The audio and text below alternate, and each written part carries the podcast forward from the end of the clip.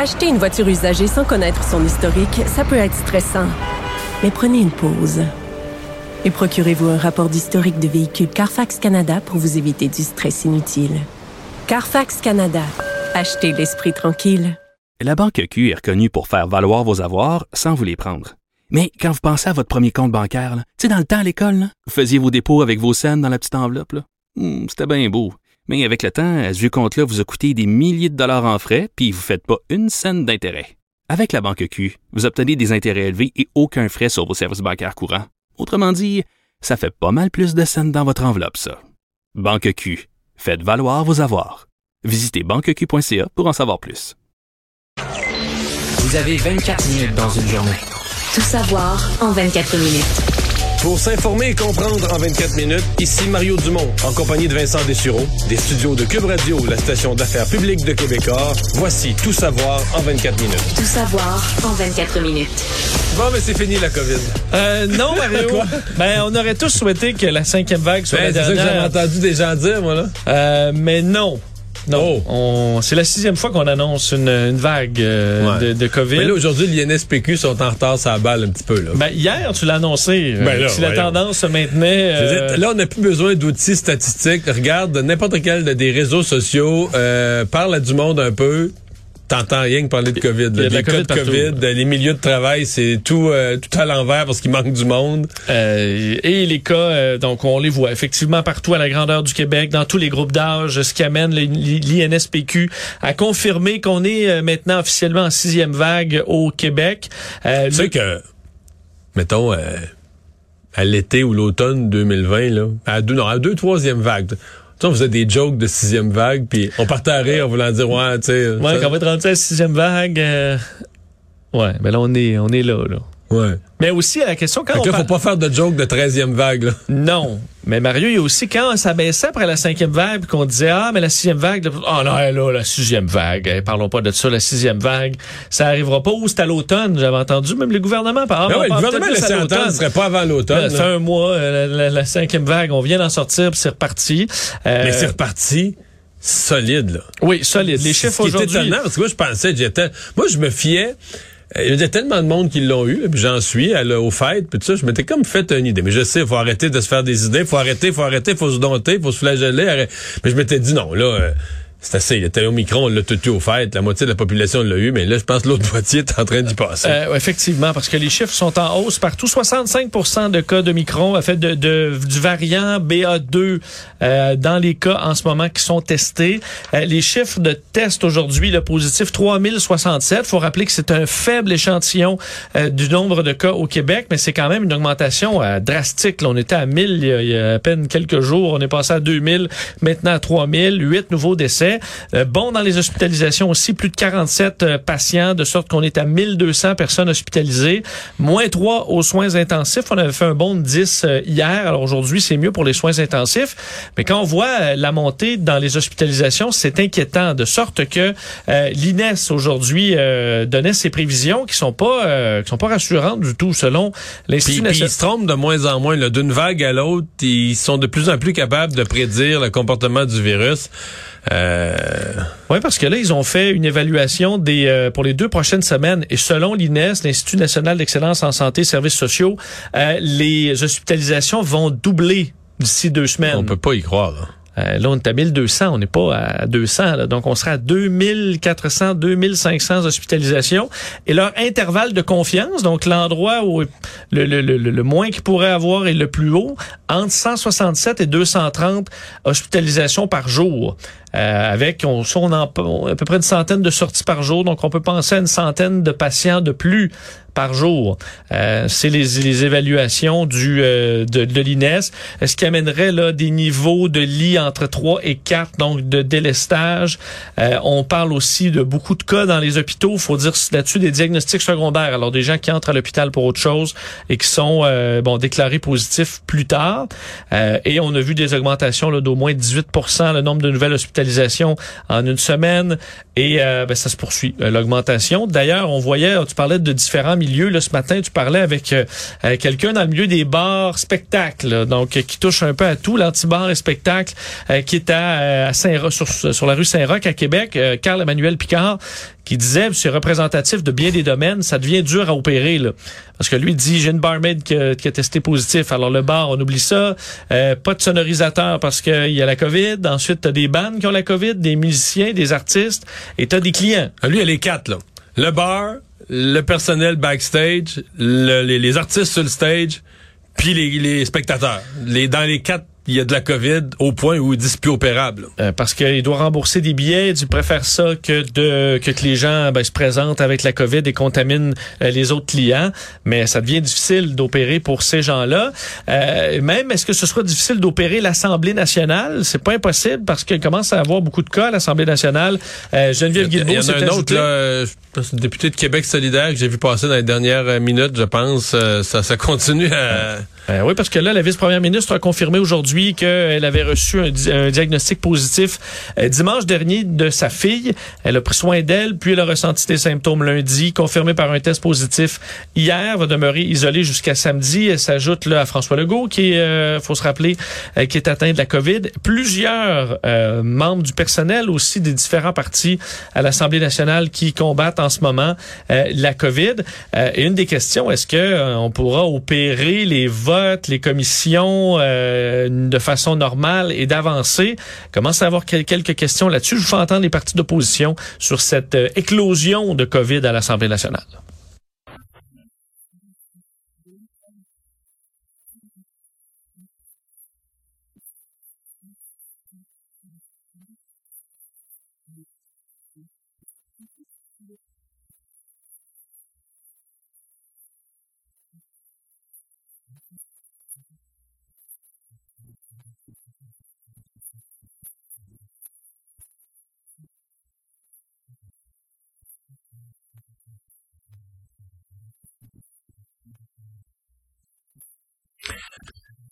Mais moi, ce qui m'inquiète, c'est, je, je pense que ça doit aussi inquiéter les partis d'opposition, c'est que peuvent-ils dire? Parce que tu sais que moi, j'étais assez critique, je pensais... Tu sais, il y a un point, là, ils se sentaient tous coincés par Éric Duhem, par le Parti conservateur. Ils sentaient une impatience de la population euh, de lever les mesures. Mais tu sais, euh, il y a eu bien du déraisonnable là-dedans. là. Oui, il fallait lever les mesures. Il y avait plus, il y avait moins de COVID. De manière, il y en avait presque plus. Il fallait lever les mesures. Il fallait rouvrir. C'est pas, pas, pas de débat là-dessus. Mais euh, j'ai toujours pensé que ça n'avait pas d'allure. C'est-à-dire que les partis d'opposition devraient être séparés. À la limite, qu'un soit anti-mesure, mais qu'il devrait en avoir qui sont de l'autre côté. Il y a une forte majorité silencieuse là, qui qui pensent pas qu'il faut enlever tout le temps toutes les mesures, qui pensent qu'il faut avoir un équilibre, puis que là, qui seraient d'accord, ben là, s'il y a plus de cas, va peut-être falloir mettre, pas tout refermer, mais mettre certaines mesures.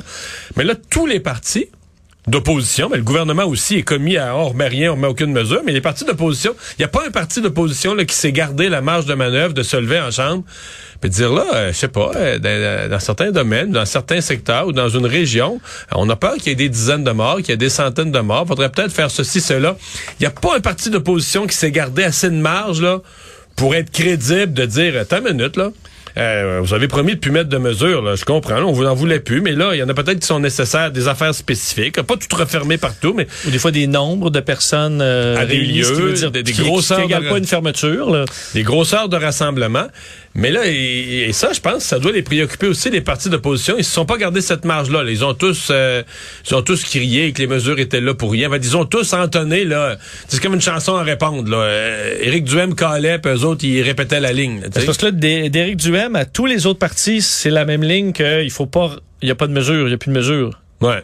Donc même Éric Duhem va être d'accord avec le, tous les autres. Tout, tout le Moi- monde est d'accord sur le fait, il faut pas de mesure. C'est ça. Euh, mais là, Mais- si mais- on, mais si je on pense- est à mais je- 2500 hospitalisations, Ben, moi, je pense que dans, la population, dans la population, tu vas avoir 50% des gens qui vont, peut-être 70% des gens qui vont souhaiter des mesures, puis tu vas avoir les cinq partis politiques qui vont être dans l'autre 30% parce qu'ils vont s'être coincés à dire, nous, on n'en met plus, là.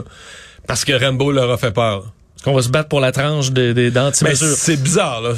Bon, on verra la situation, mais euh, effectivement, d'ailleurs, à l'Assemblée nationale, on me disait, euh, entre autres, à la- au Salon Bleu, le port du masque, tout, tout le monde euh, respecte ça, mais dans les commissions autour, on était, on avait peut-être relâché un peu. Alors peut-être que là, c'est un rappel à tout le monde. Mais tout le de monde, faire avait relâché, tout le monde avait relâché tout, là. Tout à fait. Ben fin février, début mars, tout le monde avait relâché tout. là. Appelons les choses par leur nom. là. Parlons de la situation en Ukraine euh, maintenant. Il faut dire que l'optimisme prudent hier euh, ben, méritait de la prudence parce qu'aujourd'hui, les nouvelles sont moins bonnes alors que les Russes euh, disaient qu'on allait euh, réduire de façon importante les opérations, entre autres autour de la capitale. Ben, c'est pas ce qu'on a vu sur le terrain Non. dans les dernières heures du tout, euh, à la fois en banlieue de Kiev, à Tchernihiv, aussi ville un peu plus au nord de la capitale où ça a été des bombardements euh, incessants dans le courant de la nuit pour À Kiev, on entendait les explosions euh, dans les banlieues aussi du, euh, durant des heures la nuit dernière.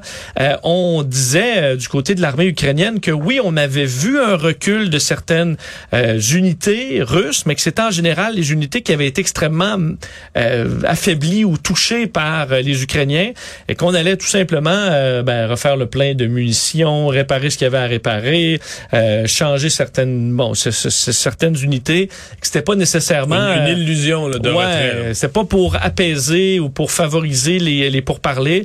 Euh, on rapportait dans les dernières heures aussi un retrait de, des troupes russes du secteur de Tchernobyl. Alors, ça peut être quand même vu, bon, comme étant un avancement, mais sur le terrain, dans les zones bombardées, ça se poursuivait malheureusement euh, dans les dernières heures. On verra alors que la nuit commence à nouveau euh, euh, là-bas. Euh, mauvaise nouvelle aussi du côté du... euh, ben, D'ailleurs, tous ces propos-là des Russes hier ont été dénoncés, entre autres par Mél- Mélanie Joly, la ministre des Affaires étrangères, dans les dernières heures, qui disait que les Russes n'étaient pas de bonne foi. Là. Les, deux parties n'arrivent pas à se faire confiance. Pourquoi? Parce que la Russie ne montre pas de bonne foi. Alors, on avait vu euh, bon, carrément des mensonges, selon euh, Mélanie Joly, dans ce que les Russes ont dit. Et du côté du Kremlin, aujourd'hui, ben, on avait un ton aussi plus négatif sur les pourparlers de paix, alors qu'hier, euh, Vladimir Medinsky, là, un des responsables des négociations dans le camp russe, était positif, parlait de discussions qui avaient été substantielles, qu'on avait des propositions claires, que ça avançait. Euh, ben là, aujourd'hui, c'était pas ce qu'on disait du côté de Dimitri Peskov, le porte-parole de la présidence russe, qui disait qu'il n'y avait pas de percée. Dit pour l'instant, nous ne pouvons pas faire état de quoi que ce soit de prometteur, euh, d'une percée quelconque. Il y a beaucoup de travail à accomplir. Alors, euh, ça s'est refroidi un peu dans les euh, dans les dernières heures.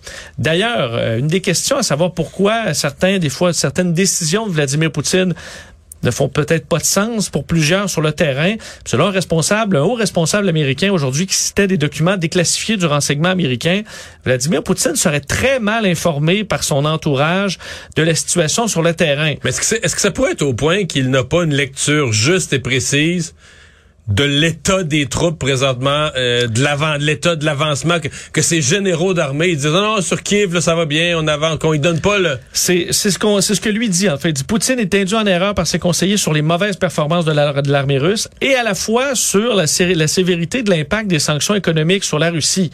Alors, Poutine n'a peut-être pas euh, ce qu'il faut comme information pour prendre des décisions éclairées. faut dire que c'est lui qui a amené cette culture-là de peur qui fait que les subalternes ne veulent pas dire la vérité au euh, donc à leur, à Non, leur- mais à leur si, le, si le général d'armée lui dit le vrai portrait, il va dire t'es un incompétent, puis je te, Ouais, je te fous ça, dehors. Je te fous dehors. Faut dire que ça semble être ça depuis des années dans l'armée russe où pour euh, évoluer et pour avoir des postes de généraux, fallait que tu dises au patron ce qu'il voulait bien entendre.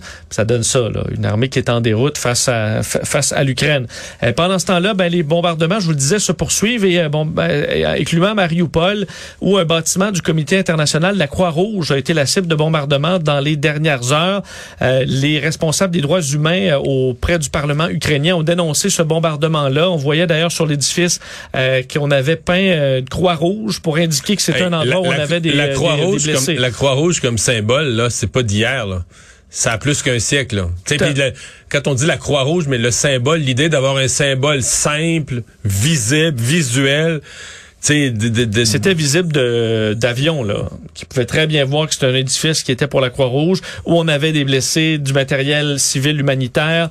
Euh, on ignore pour l'instant s'il y a des victimes parce que c'est très difficile d'avoir des, euh, des des données et de savoir exactement ce qui se passe à Mariupol.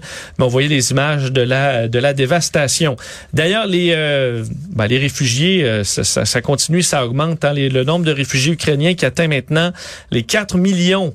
Euh, selon euh, les responsables des Nations Unies pour les réfugiés, euh, c'est donc une augmentation. L'espace de cinq semaines, 4 millions d'Ukrainiens, 90% des femmes et des enfants ont dû fuir leur pays et on dit que c'est un pâle reflet de la réalité des gens sur le terrain parce que Ça veut dire qu'il reste encore des dizaines de millions d'Ukrainiens sur place euh, et que on soulignait encore une fois l'énorme élan de solidarité des pays qui reçoivent des euh, réfugiés, particulièrement la Pologne, mais les autres pays aussi qui se sont serrés les coudes pour leur venir en aide, mais le nombre qui est euh, qui est très très élevé et qui met quand même à rude épreuve les services de euh, humanitaires pour ces réfugiés. Le Canada, on a minimalement euh, assoupli un petit peu les règles pour certains groupes, les règles qui permettent de, laisser entrer les réfugiés. Euh, c'est pas facile. En fait, le, fait ce que plusieurs plusieurs demandaient depuis un certain temps, mais on ralentit. Et Joe Biden euh, a parlé aujourd'hui à Vladimir Zelensky pendant à peu près une heure euh, au téléphone, discutant des capacités militaires supplémentaires qui pouvaient être envoyées pour aider l'armée ukrainienne à défendre le pays. On a parlé, euh, entre autres, d'argent, aussi envoyé un demi-milliard de dollars d'aide budgétaire directe. au dire de, du président ukrainien, ils ont parlé du soutien de, défensif spécifique, de nouveaux paquets de sanctions, d'aide macro-financière et humanitaire. Alors, les deux hommes qui ont quand même des discussions assez régulières et aujourd'hui se sont parlé pendant on dit donc 55 minutes pour euh, peut-être envoyer euh, de nouveau de l'armement supplémentaire là-bas. Tout savoir en 24 minutes. Le dossier de l'université Laval hein, et l'exclusion de, des hommes blancs euh, dans un bon un projet de recherche ont fait énormément réagir aujourd'hui la classe politique, euh, incluant la première, la vice-première ministre Geneviève Guilbeault qui a publié sur Facebook un message aujourd'hui disant que favoriser l'embauche ou l'octroi de fonds de recherche pour les groupes sous-représentés à compétences égales, euh, oui, mais exclure explicitement des gens compétents parce qu'ils ne font pas partie d'une minorité visible ou parce qu'ils sont des hommes est exagéré pour le gouvernement du Québec. Euh, le bon, l'université Laval a réagi aussi. On se souvient qu'ils ont été interpellés par l'humoriste Guy Nantel sur les réseaux sociaux hier. Ils ont expliqué agir pour répondre tout simplement aux critères fixés en 2017 par le programme de chaire de recherche du Canada. Je vais vous faire entendre d'ailleurs un peu les l'avis des partis euh, là-dessus qui étaient un peu tous d'accord. Euh, Jean-François Roberge, ouais, sauf un, mais vous allez entendre les quatre qui étaient d'accord, c'est Jean-François Roberge, Gabriel Nadeau-Dubois, Paul Saint-Pierre Plamondon et Dominique Anglade, donc sur leur réaction respective à ce dossier de l'Université Laval.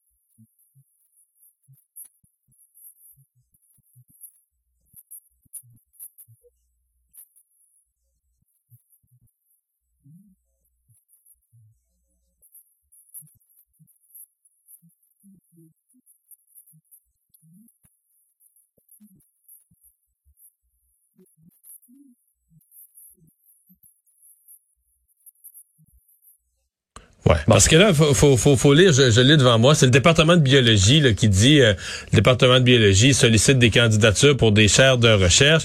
Ainsi, l'Université Laval veut accroître la représentativité des femmes, des autochtones, des personnes en situation de handicap et de celles appartenant aux minorités visibles. Afin de respecter ces engagements, seules les personnes candidates possédant les compétences requises et et en, lettres majuscules, s'étant auto-identifiés comme membres d'au moins un de ces quatre groupes sous-représentés seront sélectionnés au terme du présent concours. Mais moi, quand je vois des affaires de même, je veux dire ce qui me renverse toujours. Parce qu'on est une société vraiment de diversité en croissance. Je dirais, avec l'immigration qu'on a eue au Québec ces dernières années, t'as de plus en plus de couples mixtes, là. Tu sais, je veux dire, euh, un homme noir se marie avec une femme blanche, puis là, ben là, de génération d'après. Fait que, tu sais, mettons, tu peux avoir là, quatre jeunes de 18 ans qui ont les quatre mêmes grands-parents, trois blancs, un noir. Puis sur les quatre jeunes, à cause de la génétique, il y en a un qui est vraiment plus noir que les autres, tu comprends? oui. Fait que là, lui, il aurait le droit. Ils ont les mêmes grands-parents, ils ont la même génétique, son frère et soeur, cousin, cousine, sont tous pareils au niveau. Mais c'est quoi, celui qui parle le hasard de la génétique, a, gardé les... C'est quoi cette affaire-là? Ben, un peu comme le handicap. À partir de quel niveau de handicap euh, tu peux entrer dans le projet de recherche? Si t'as surmonté un handicap, t'as eu de la misère à l'école primaire, t'étais dyslexique, t'as bûché, puis tout ça... Ben, mais là, là t'as passé par-dessus. En tout cas, c'est toute une aventure où tu dis oui à la diversité, faites de la place, accueillez des gens, donnez-leur la chance. C'est pas de problème, là. Mais de commencer à exclure que tu peux même pas appliquer, là, que ta candidature sera même pas considérée. Mon avis, on a franchi un, on a franchi une, une ligne. Il Là. y a peut-être des systèmes pour repasser sur les, les candidatures pour s'assurer qu'il n'y ait pas eu de biais et qu'on n'ait pas refusé des candidatures meilleures de personnes dans des minorités comme ça pour re- repérer les fois où il y a des gens qui ont eu des biais. Ça peut être une meilleure façon de faire. Puis dans le cas des femmes, mais là, je veux dire, je comprends encore moins parce que l'université maintenant, c'est un milieu de femmes. Peut-être qu'en biologie, écoute, il reste quelques, il reste le génie et quelques programmes scientifiques où les hommes sont majoritaires. Donc je ne sais pas biologie à l'université Laval, je vais pas parler à travers mon chapeau. Et en génie, ça s'est beaucoup resserré aussi. Oui, là. mais l'université, c'est un milieu de femmes. En fait, c'est pas compliqué. Les hommes finissent pas leur secondaire 5. Là. Ils ne trouvent pas, ils trouvent pas à l'université, les gars.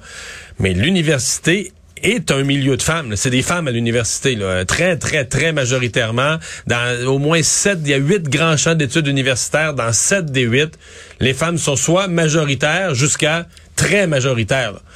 Là, tu encore des programmes? Je comprends peut-être certains sous-groupes. Est-ce que les femmes, c'est encore un programme qu'on considère dans le monde universitaire euh, discriminé, défavorisé, minorisé? C'est pas, pas sérieux, là.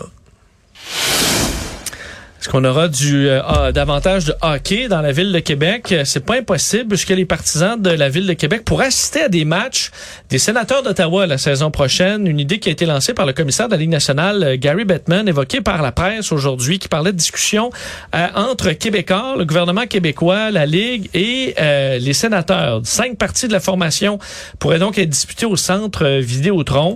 Le commissaire adjoint de la LNH, Bill Daly, qui a confirmé l'information à nos collègues de TVA Sport aujourd'hui, sans pouvoir certifier que les démarches vont vont aboutir. Et Pas Il y a des définitive. discussions en cours. C'est ça, discussion en cours, parce que du côté d'Ottawa, euh, des sénateurs, on disait, attends un peu, là, ça a fait surface, ce dossier-là, mais ça n'a pas été réellement débattu. Ce dont on parlait, c'était davantage euh, le championnat du monde de hockey junior en 2023 au Québec pourrait euh, l'accueillir conjointement Mais ça, c'est avec officiel. Ottawa. Ça, c'est pas, ça, on n'a pas besoin de parler au conditionnel. Je pense qu'on travaille présentement à essayer d'établir une, une candidature commune. Exact. Ça a été confirmé. Je vais vous faire entendre d'ailleurs Eric Girard qui le confirmait, euh, lui qui est au cœur de ces discussions-là. Et euh, des réactions aussi sur, entre autres, euh, Gabriel Nadeau-Dubois, qui est un amateur de hockey, Paul Saint-Pierre Plamondon, qui euh, un autre de cloche par rapport à la présence des sénateurs éventuellement à Québec. On les écoute.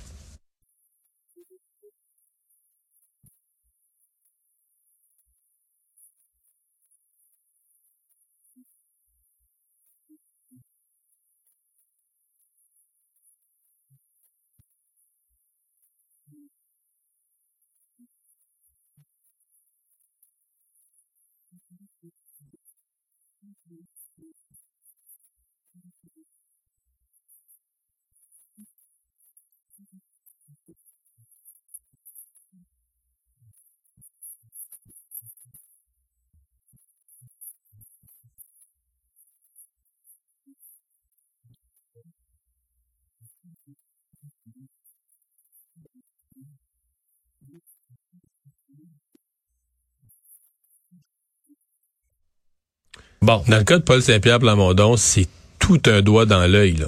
Excuse-moi, mais c'est rare parce que Ah oui, mais Ottawa, la capitale du Canada, Vincent, qui vient Vincent, jouer oui. chez nous, à devant, moi- sur la glace de ok. l'eau nordique.